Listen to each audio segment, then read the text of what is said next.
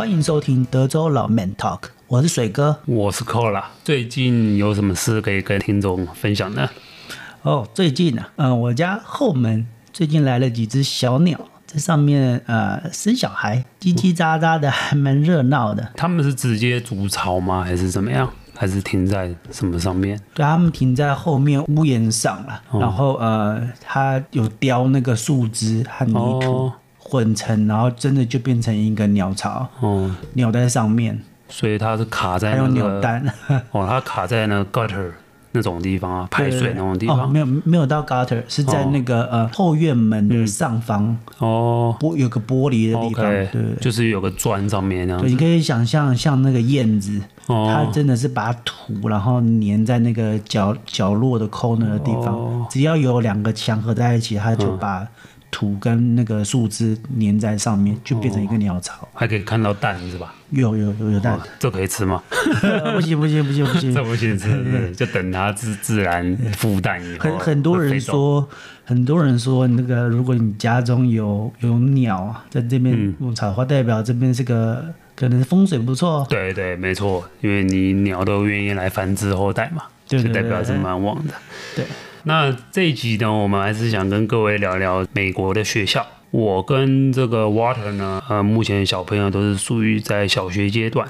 然后呢，我们是一个选择公校，一个选择私校。所以，我们这集的主题呢，就想讨论一下公校跟私校在德州的差别。我先分享一下我的我的例子好了。我们家呢是选择私校的。为什么会选择私校呢？因为我们是双薪家庭嘛，嗯，那呃，当初买房子的时候，嗯，我刚到美国来，然后那时候成家立业买房，全部都在，还有生小孩，都在一年之内完成，嗯，非常的紧凑，当下还没办法考虑到或是想的那么长远，嗯，所以我们就买了一个离工作的地方双方都比较近距离的，哦，就取中间值，然后选一个呃不错的市去就读。当小孩长大之后，才发现哦，原来还要考虑学区啊。那考虑学区之后，那这个也要要考虑很多种不同的细细部这样的状况。嗯，当我做了一个礼拜功课之后，我发现，嗯，当要求过多的时候，我无从选择。然后不是自己分析完就好了，这是要夫妻双方开会的。嗯，所以在这样的一个情况下，我们决定听取别人的建议，直接念私校。因为私校在综合评量上，它可能都还有一定可以接受的范围。嗯，先念念看再说嘛。念了之后，反正一直到未来想要转校或再换个地方，都是进可攻退可守。嗯。那你们选择私校的时候，你们有做比较吗？因为我知道，像我知道达拉斯附近私校也有十十几来所，可能在我们生活周遭的附近，就是你自己有在去做。功课还是说你就是周围有朋友就说，哎，就是去我现在去的这所，所以我就义无反顾就这所了。没有错，完全是靠口碑啊。OK，那大家朋友去哪里念就直接去哪里念，这是最有效的方法。嗯，这一集我们就是跟听众分享一下，就是我们聊聊学费好了。公校、私校到底学费差异在这边达拉斯地区是怎么样？然后我们再聊聊学校的人数啊、班级人数比例啊，然后可以跟听众分享。我想公校大家都比较清楚，要不我们从私校，尤其像你们现在还是属于低年级阶段，我知道好像它随着年级不同，学费也不同。是，那你就你你现在的情况来讲，你觉得这学费一年是多少？那有没有什么其他杂费啊？像我知道私校要穿制服嘛，然后可能很多呃活动，对不对？嗯，我们当初呃选择私校之后，当然就已经有心理准备了。可能嗯，一般公立学校应该就是一入学之后就是只有学杂费，没有所谓的大笔的那种学费。学杂费也可能就是呃意思意思一下。那我们如果选择私校的话，像嗯，在 Grade One 之前，就大概要看哪间学校啊。但是就我所知，我那个德州达拉斯方面，大概就是一万两一万多到两万多一年 Basic 的学费，不包含 After School。然后也不包含午餐费，也不包含基本的注册费，基本的学费就要一万到两万之间，各看各个种学校不同。那如果再往上升的话，到国小，记得中间它就是会成一个递增的一个状况，嗯，一直到到高中，就是大概十到十二年级吧，那样就会是低年级的乘以两倍的学费，range 就会变成从两万到十万不等，看你是属于哪一间学校。就是反正 range 是蛮广的啦，如果在一万五两万之间，其实听众可以算一下，就是差不多一个月是在就是一千五到两千，基本上其实就是。比托儿所最早的那个幼儿园可能还高一点，因为我们我们以前送这种 preschool 的，大概一个月都是一千一千出头嘛。对，对，等于就是需要这个钱。其实跟 preschool 一个月一开始就是上 grade one 之前的费用，其实是是差不多的。对，但是差别就是念公立的话，你念 grade one 之后，就家里就可能不不需要再设这笔预算，甚至可以把这笔预算拿来放在 after school 或是一些呃课后的 activity 的活动上，那样会会更充裕一些。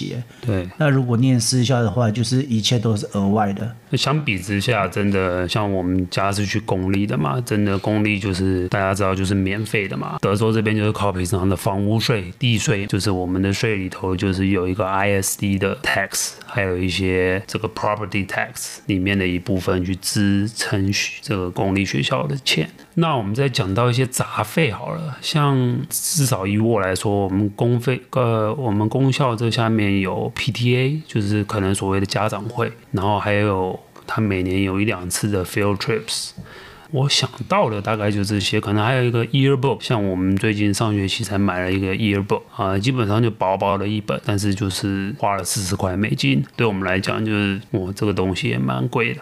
当然这种都是可买可不买啦。那功效的一些杂费大致上就是这样。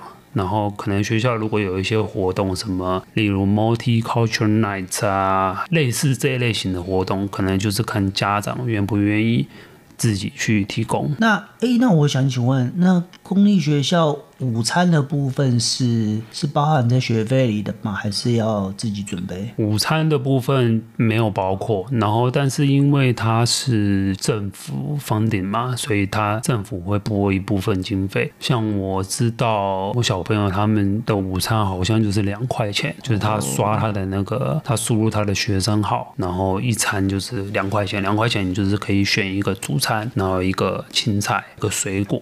或是一个牛奶，但其实对吃的东西，稍私立学校就我们念的那间可能稍微再多一点，嗯、可能还分热食跟冷食哦。然后小朋友可以选择你今天要喝牛奶、果汁，嗯、还是只要水。冷食的话，你可以选小孩可以选择不要吃或者要吃。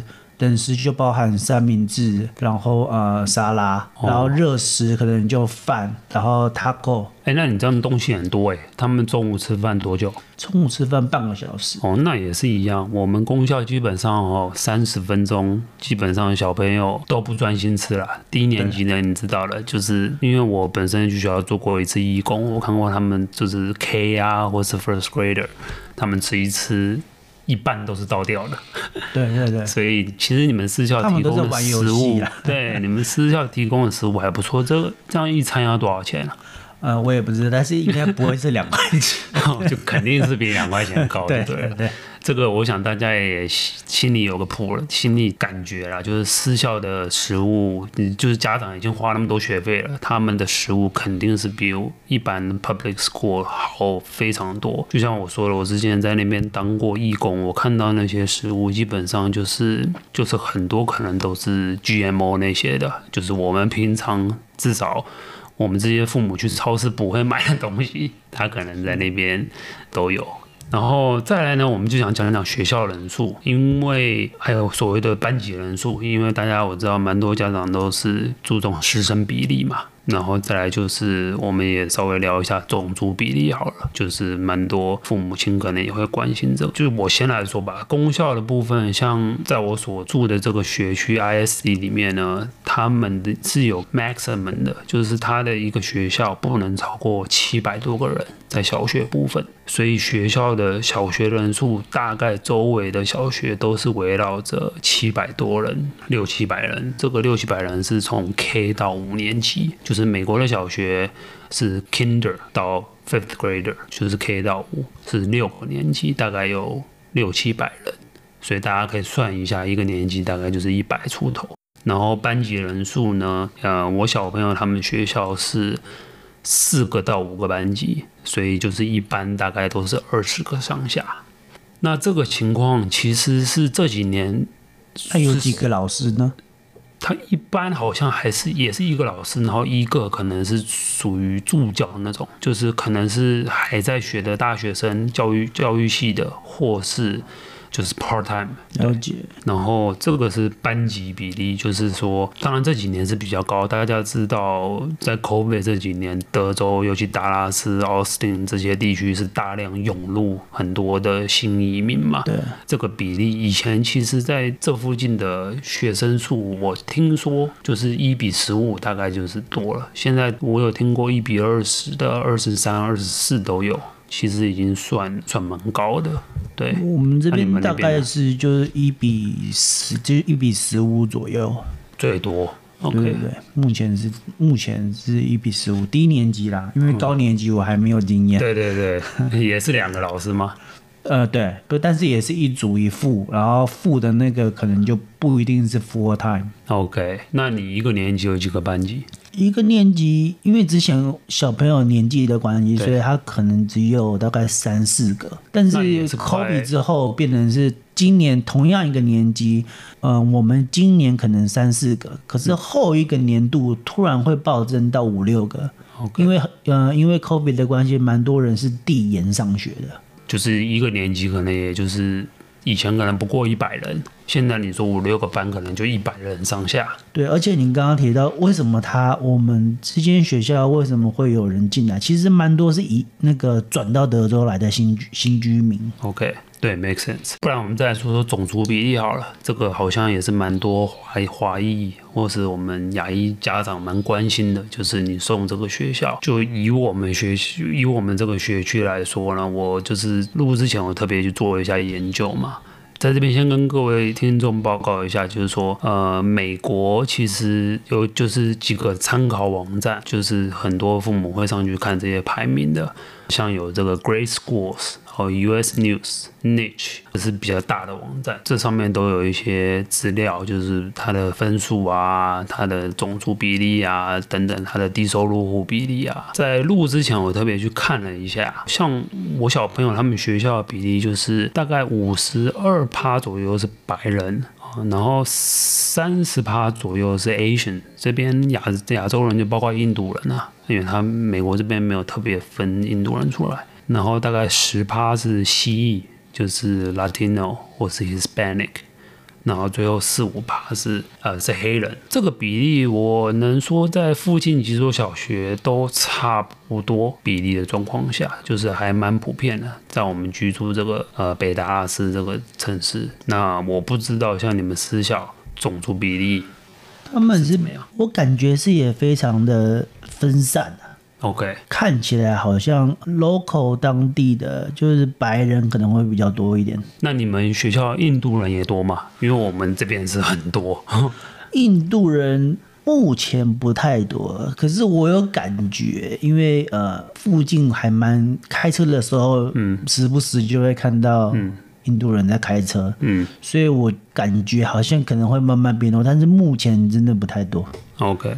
对我们，我们这边的话是印度人，其实也不少。而且大家如果到就是北达拉斯这附近有看过，不管是 Plano、McKinney、Allen、Frisco、Salina、Prosper 这边印度人，他都是群聚嘛，就是对对对。相信这几年有看房的都很清楚，就是说他一个印度人搬到这个社区，他们就是风水宝地。他们可能就会一群人都搬过去。刚搬的时候一个大 party，对，所以这就 会台车挤在门口都不一定。对，没错，所以这就会很会影响当地学校的一个一个结构。嗯，最后的话，我想简单分享一下，就是上课时间吧。我们刚刚说，嗯，像吃饭啊，就是半小时。我们这边的公立学校，它上课是七点四十五啊，然后到三点五分。那七点四十五，这个是敲钟时间，就是必须你要到到到那个学校。如如果你那个累的话，那就是算迟到了。然后如果要在学校吃早餐的话，要更早到，好像七点二十前就必须到学校。那基本上，其实对家长来说，等于你六点半就要挖小孩起床了，然后可能四五，假假设你要去学校吃早餐，可能四五十分就要出门了。就是我感觉啦，就是以我现在工作几年来，要调试到这个，每次一到学期开学了，我就觉得哇，就是这个时间真的蛮早的。那有点差距哦，我们学校可能是八点十五之前。你们有 carpool 吗？就是上学的时候要遵守一个流程，不然的话，啊，对，那个车子会 traffic 会打结。没错，要排队，就是说它分分区嘛，就是譬如我们是 K 到一年级从这个路口，二到三年级从那个路口。就是那我们的话，大概那个 carpool 的时段只有十五分钟。OK，在那十五分钟之内，大家要按照规定好的那个流程。然后呃，车子家长最好还不要把车 park，你是要开过去某个地方，小孩直接下来，速度才会快。而只有十五分钟，你看我们八点十五就比你们还要晚一点进去，嗯、也可以早。早的话，变成是说应该也有七点，七点还是七点半就可以把小孩带过去的。OK，可是他们可能是集中管理，不是到教室。你们是在教室吗？对，是集中管理。低一年级他们会在体育馆集合，然后高年级就直接到教室前面。呃、那那应该这部分应该是差不多的。但然后但是就是我们标准的集合时间是八点十五啊。如果晚晚的话，就是应该叫 tardy 吧。对。下午的话，可能好像也比你们早下课，应该是两点半。哦，哇，等于是少了一堂课的时间。对，后面直接接 after school，还是要家长接走。哦哎，说到 tardy，你像我们公校 tardy 应该是不会被退学的。对，因为我知道德州公校应该是受 Austin 规矩，就是你出席率好像九十 percent，所以你一年好像不能 tardy 过十次。十次我不知道是教育局会安排人跟你约谈，还是什么，就是有时候会让你 repeat 那个 grade。但我不知道，因为我们你也知道，我们都很小心的，是还没有到那个地步。我是很少啊，很很少知道的，像今年应该就没有知道过。好的，那我们今天就分享到这里。如果听众对这个话题有兴趣的，你想更多了解达拉斯这个公校跟私校的，欢迎 IG 我们私信我们。我们之后也会再做更多集的 breakdown，就是看看各位听众对哪块比较有兴趣的，我们可以再多一点 detail 讨论。好的，希望今天的节目对您有所帮助。对于德州生活以及我们的话题有兴趣的听众，欢迎到 IG 与我们互动，搜寻德州老 man talk，也可以 email 我们 contact dot texas 老面 at gmail.com。若您喜欢我们的节目，也请记得于 Apple Podcasts 以及 Spotify 给予五星好评、订阅、分享、开启小铃铛，这样就不会错过我们最新的节目更新哦。您的收听就是我们持续的动力。我们下期见，拜拜。